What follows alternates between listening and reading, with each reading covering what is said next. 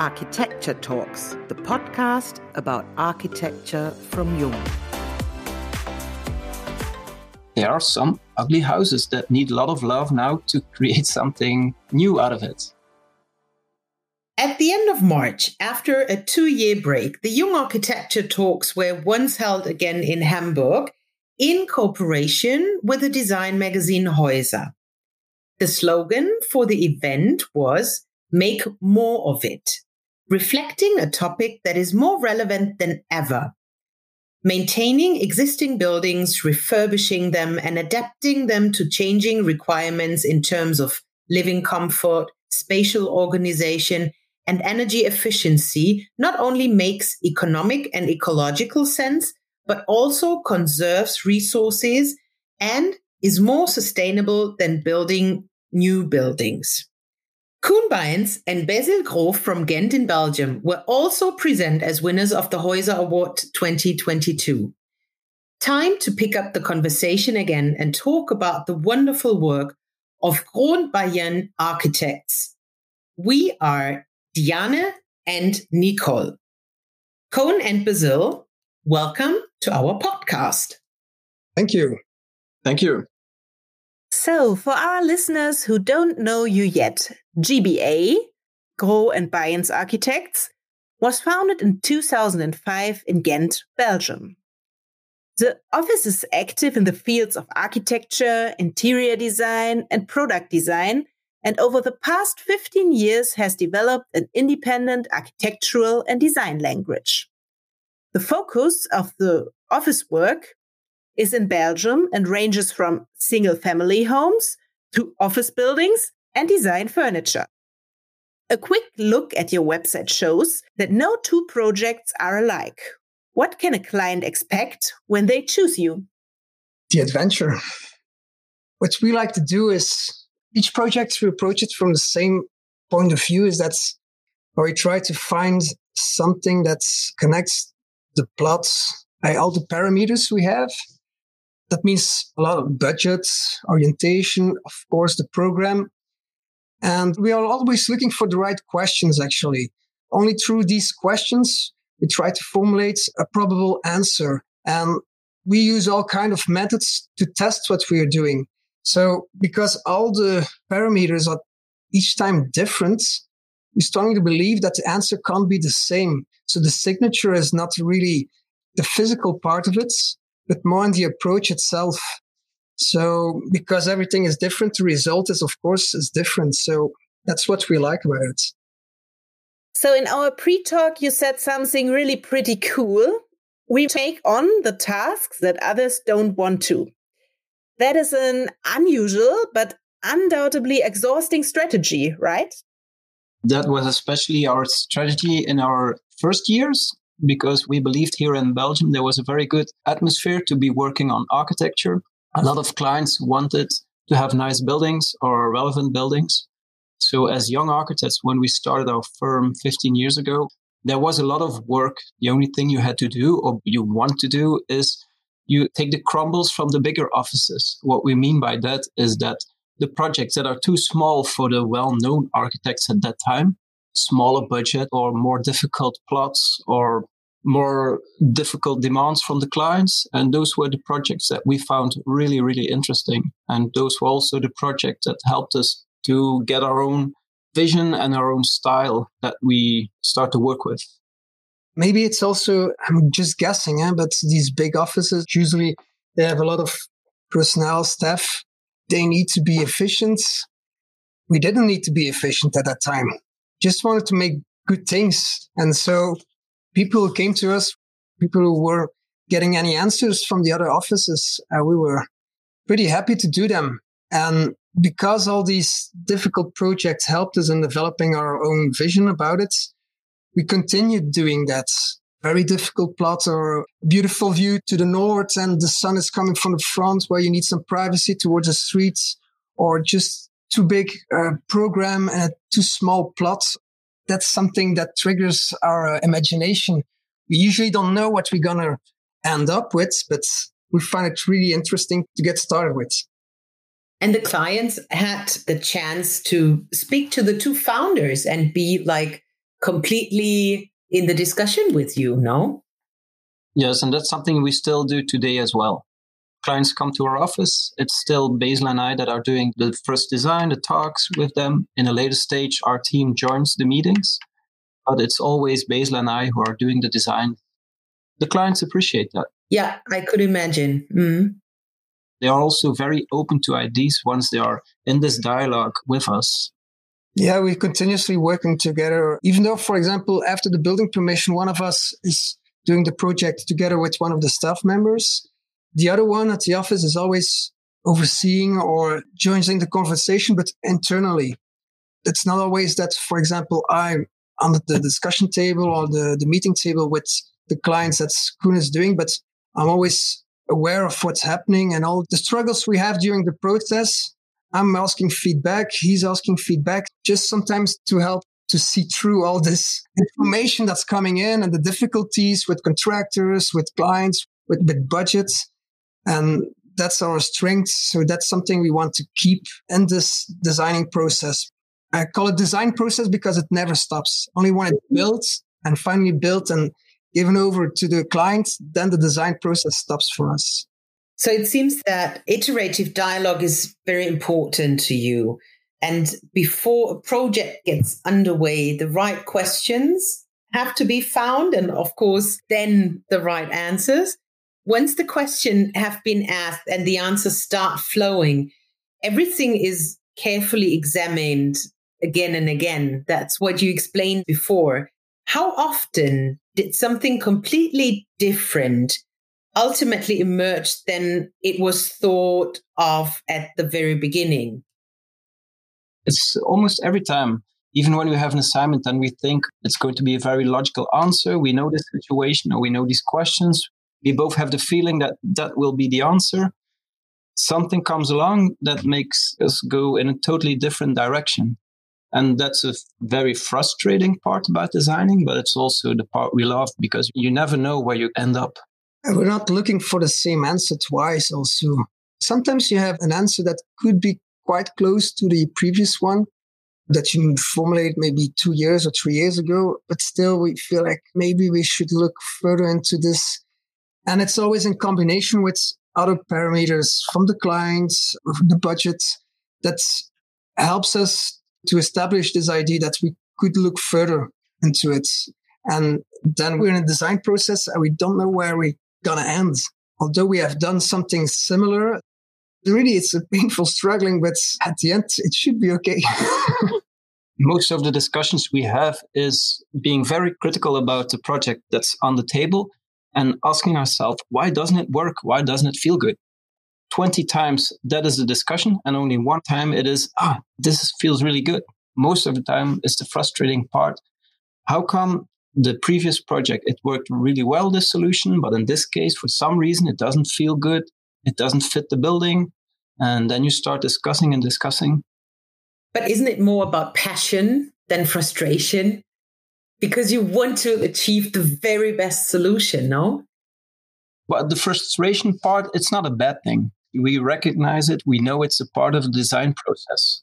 And you have to feel a bit grumpy that it's not fitting right and with this stupid building and what's the problem and then after this discussion, then all of a sudden the puzzle fits together sometimes, most of the time. It's always based on this sort of gut feeling. Although this gut feeling is also based on a lot of knowledge you have, architectural history, your own history, everything. But it's the subconscious that tells you ah, it doesn't fit, it's not right. And just by looking further into it, you can pinpoint why it is. But in beginning, it's just feeling it. And for us, architecture is about feeling. It's creating, of course, a practical use of building. But again, you want to strive to get these emotions. So these, this gut feeling is always based on that. And we try to look further until everything fits together. And then again, also when the solution is there or it feels right, it's from the same point of view. And then again, to rationalize it and see how we can manage to make it into a real building. Sober but brutal, one can see the pure joy in the combination of material types, structures, and light in your projects. The known is fragmented, and put together in a new context. How do you go about this? What we like to play in our architecture, and especially in our interior, is that we use constructive elements and raw materials, and we are not afraid to show them into the interior. Not because just of a style thing, but it's because we really like to show what the project is about or to show what the design is about. Because you have the context. The context is what makes the design. And then if you can show this design through the construction part, then you have a really interesting throwback or connection with the context and the interior. Yeah, it's about also the honesty of the construction method. Huh? You get texture, you get feeling, you get a lot of things by working just by the rough construction, the brickwork, concrete, how you treat the concrete, how you treat the brick. And this honesty, we like to put it in the whole thing from the interior to the architecture to the context, how it works together. It's much more difficult because working with plaster, sometimes it's really easy. If you miss something, you put the sockets somewhere else. It's not a problem. You just plaster it. So it makes it technically much more difficult. Yeah, just this honesty is something we we like to strive to have it in all the layers of the architecture. You also try out things for yourselves. The brick wall I can see behind you it's in your office and it's a prototype for a private house. So why do you do this? But it has two different reasons. And the house itself is because we wanted to make a spiral staircase in bricks. And so we didn't want to have it chamfered too much on the outside. So we used bricks in the other direction. And so we cut them in two. And then we saw that it's really beautiful. So this aesthetics of this interior from the spiral staircase. It's something we used here, but here it's for another reason is the acoustics. Because in our new office, we implement a lot of energy into the acoustics. So the ceiling is absorbing and to have a lot of square meters that could help us get good acoustics, we use this brick as a sort of refraction wall. So the sound is refracting in thousands of pieces. So it bounces back much less. So it helps us. So sometimes a visual result has different reasons to implement it.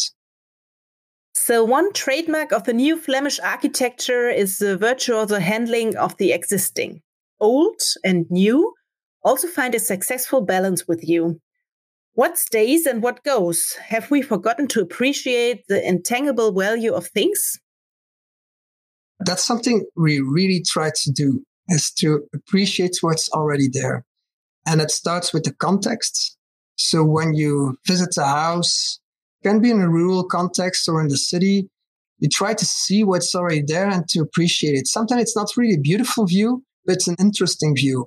Or sometimes you can imagine what's between the house on an upper level and try to connect the vistas you can have on a few hundred meters, but also really close by. And we do the same thing in our renovations or refurbishments. Sometimes a staircase that's not really a sexy staircase, but it's on a good spot. For example, we had a project with veterinarians. The house was made by the father. He put a lot of time and effort in this staircase. And just out of respect, we reused it. But by making the room around it different, it felt completely different, although it was exactly the same staircase. Finding things that are interesting, although for most people they would throw it away, is something to manage the budget, manage the architecture itself. Well, we also believe that keeping some parts of the existing and learning to look at it in a different way and appreciating what is actually there, it helps us also to make a connection with the surrounding, with the context, with the environment, with the little village where we are building sometimes it's more easy to put in something very modern and in contrast with the existing. But if you can play with what is already there, it's also a nice gesture to the street, to the neighbors that you appreciate the street, you appreciate the little hamlet where you are building in. And if you do something quirky, then something a bit strange, people look at it with much more interest because they don't feel that you are against them or that you don't like how they live. You are trying to be a part of it and still maintaining your own identity. And it's a very nice way to explore things in a new way. Even though they know it from the past, they see it in a new surrounding, in a new context, and they are like kind of positively surprised. Mm-hmm. We had it, for instance, with the pitched roof a couple of years ago, or five or 10 years ago. Everybody wanted flat roofs because that was modern. Yeah. And we started to get interesting again in pitched roofs because we noticed that it helped us to create something that is more gentle in the environment. It helps to reconnect with the neighbors. And we believe, although we really love to make modern architecture, we also have the responsibility to create something that is a part of a bigger whole. What's interested us also is because we do a lot of renovations, we try to love or appreciate what's there. That pushes us in a certain direction that helps us again with the new construction. Because by reusing stuff, you are pushed into a certain direction. You learn a lot as an architect from these cases. And this type of room or space you work on, you bring it back again with new constructions. That helps you to learn a lot about the other projects that you can use it there. You're designing on all scales, from the city level down to the furniture level. You said once, we like it when custom furniture can be reduced to its essence, just enough to define the space, but at the same time, abstract enough to create possibilities. Very nice sentence, by the way. This can also be an old fireplace that is given a new life. Well, we noticed that you do not need a lot of interventions in a room to make it work. Well, actually, sometimes you don't need any interventions, to be honest, but it's also fun to design something. We noticed a few years ago that a lot of us were over designing the rooms, putting in too much furniture, putting in too much design furniture, or everything was fixed. And we noticed that it's more fun if you can create a space where the inhabitants can do whatever they like. And then if you can give them some guidance by floating, I don't know, just one closet or one piece of wood, then something happens. Then the kids can sit on it, play on it, or use it as a desk or whatever. So we believe that it's our job or we can help facilitate what you can do with the room. But for instance, the fireplace, there's an old fireplace in the house. Why not see if you can appreciate it, even if it's at first glance an ugly old fireplace from the 60s or from the 80s. We all like the 60s, but nobody likes the 80s for the moment. Not yet. It will come back. well, but we believe that if we find something less beautiful, for instance, that's not good enough a reason to get rid of it. If it's quality, then we like to reevaluate it and see can we do something with it? Can we put something next to it? So the old and the new again become something stronger. Especially doing all these reconversions, the projects that are now on our table are houses from the 80s or from the 90s. They are not all 200 year old townhouses. No, there are some ugly houses that need a lot of love now to create something new out of it. And then it's fun, not to just look at it and oh this is just a house from the 80s and there's no quality in it. How can we make it look totally different? But again start to play with what is there. In the beginning when we had really small houses we were actually obliged to work with a lot of fixed furniture because it's sort of the principle of the caravan.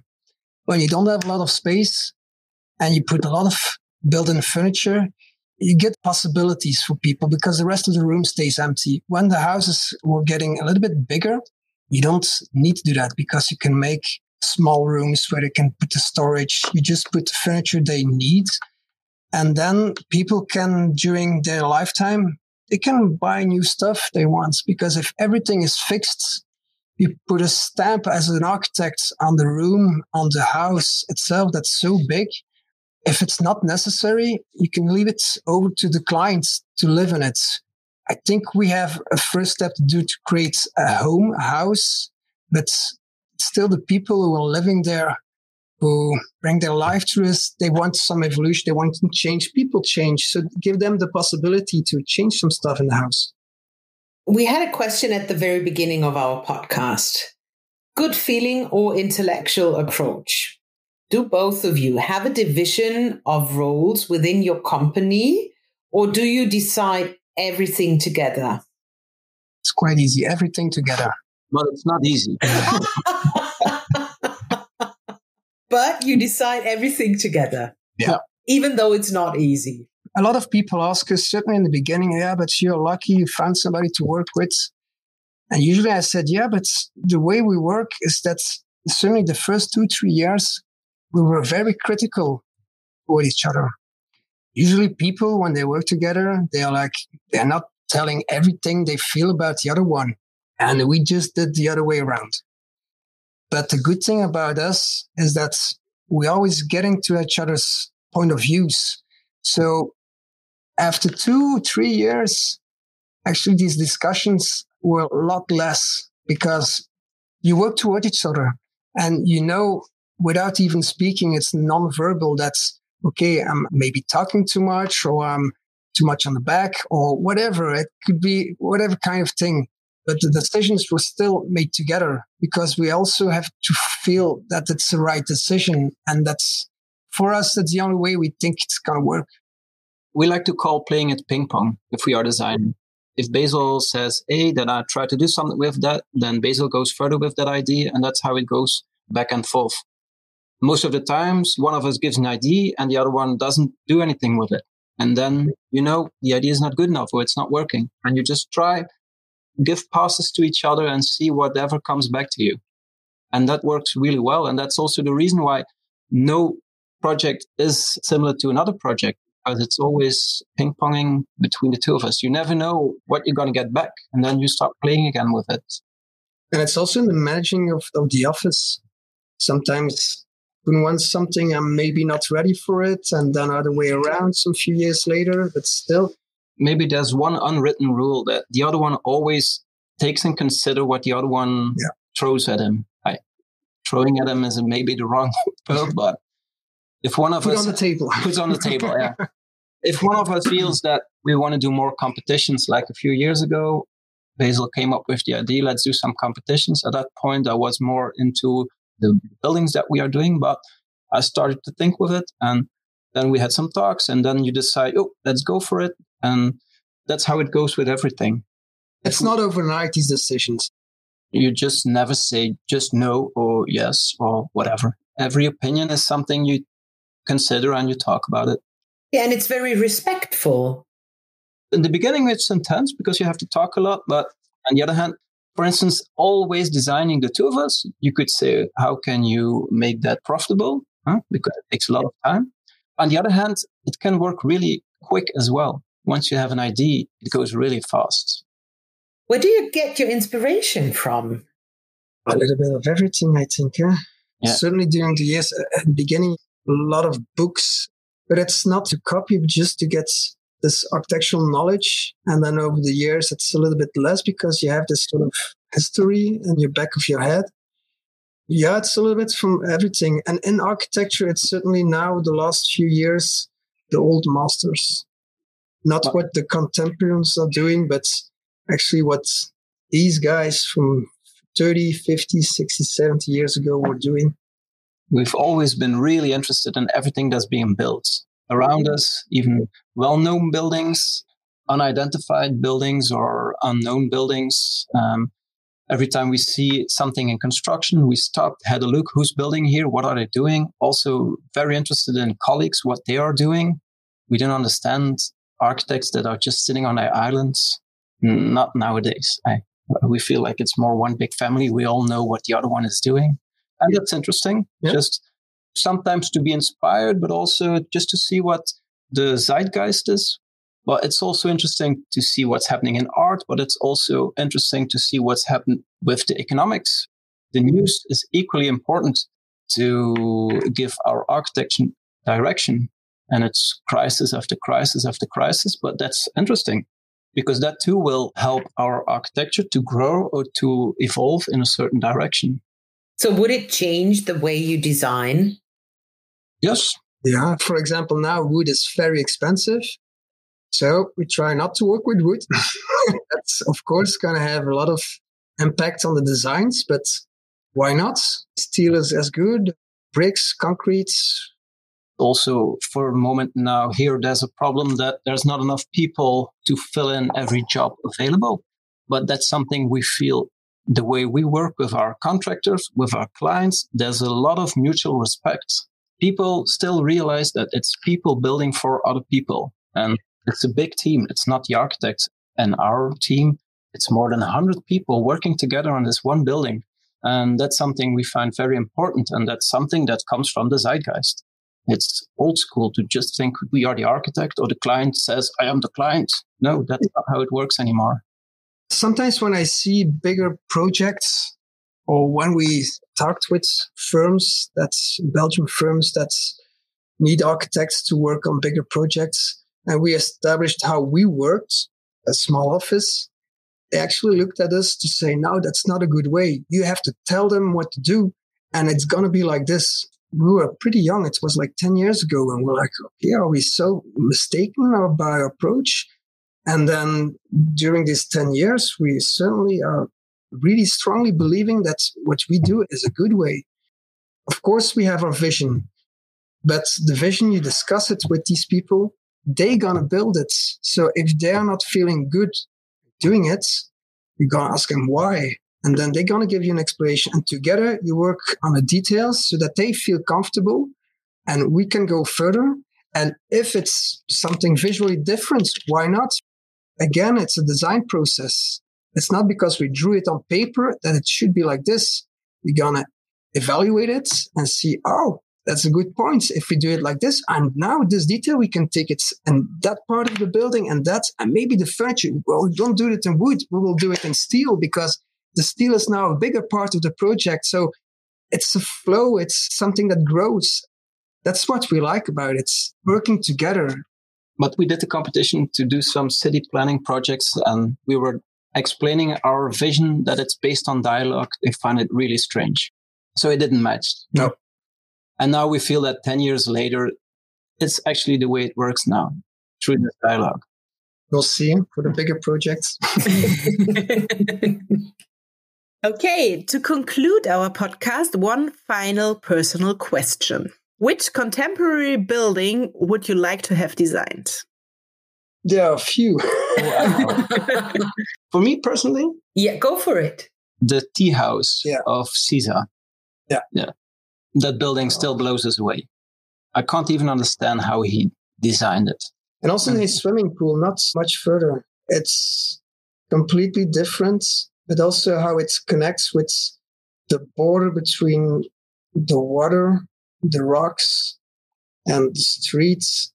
It's a little bit like Casa Malaparte.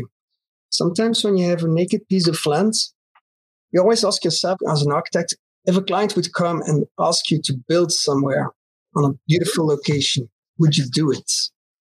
First reaction is no. Why should you? It's beautiful as this. But they made something that's so strong that even the place itself becomes much stronger than before. And that is something that's hopefully one day we realize this level of architecture because it brings something to it. It's not tearing it down. It's making it much more beautiful. That is a very nice way to end our discussion. Thank you very much for your time and your inspiring words. So it's goodbye from us now. Until the next episode of Jung Architecture Talks, Jung's Architecture Podcast.